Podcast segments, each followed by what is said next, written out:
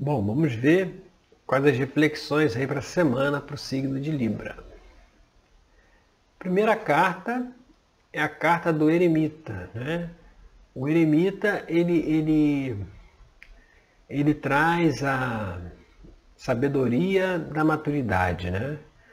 É aquele que já experimentou tudo, é aquele que já passou pelos processos, já passou pelos, pelos caminhos e sabe qual é a melhor solução, qual é a melhor situação a seguir, né? Então o exercício aí, a reflexão para essa semana é a gente avaliar se nós realmente estamos tendo maturidade para lidar com as situações que se apresentam no nosso caminho, né?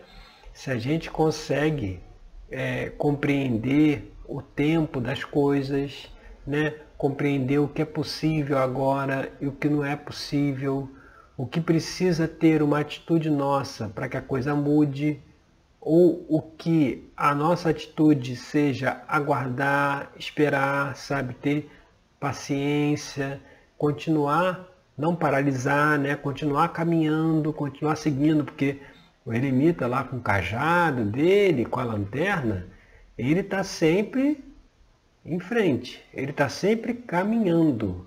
Né? Ele, pode, ele, não, ele não caminha rápido, mas ele não para, ele está sempre em movimento. Então a gente precisa é, é, ter essa, essa compreensão de que pela maturidade dele, por entender os ciclos da vida, por entender as coisas como elas são, né? que tem as dificuldades, tem os problemas, fazem parte da vida, a gente vai aprendendo com eles, vai crescendo, vai sabendo lidar com eles. Isso tudo é, ele, ele, ele, ele traz para nós de reflexão justamente para mostrar que nada o, o paralisa, né? nada impede ele de seguir o seu caminho. E a gente também tem que ter essa perspectiva muitas vezes, sabe? Porque a tendência das pessoas, né, é justamente paralisar em meio às dificuldades, sabe? Não querer fazer mais nada, cruzar os braços, né? Vamos dizer assim. E não é realmente o caminho. E aí, quando a gente vai aqui para a carta, né? Segunda carta que vai mostrar a manifestação dessa energia do, do, do eremita, vem o Ais de Ouro. Né?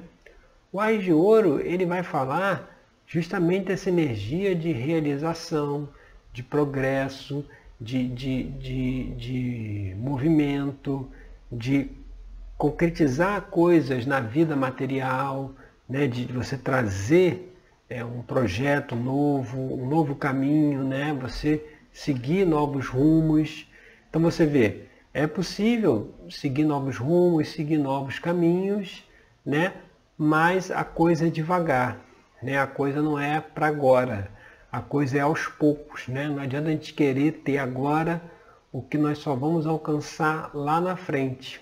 Então é preciso a gente ter paciência. O AIS é a primeira carta aqui, né? ela está no início ali do caminho, né? da jornada. Então, até chegar no 10 tem muita coisa para acontecer.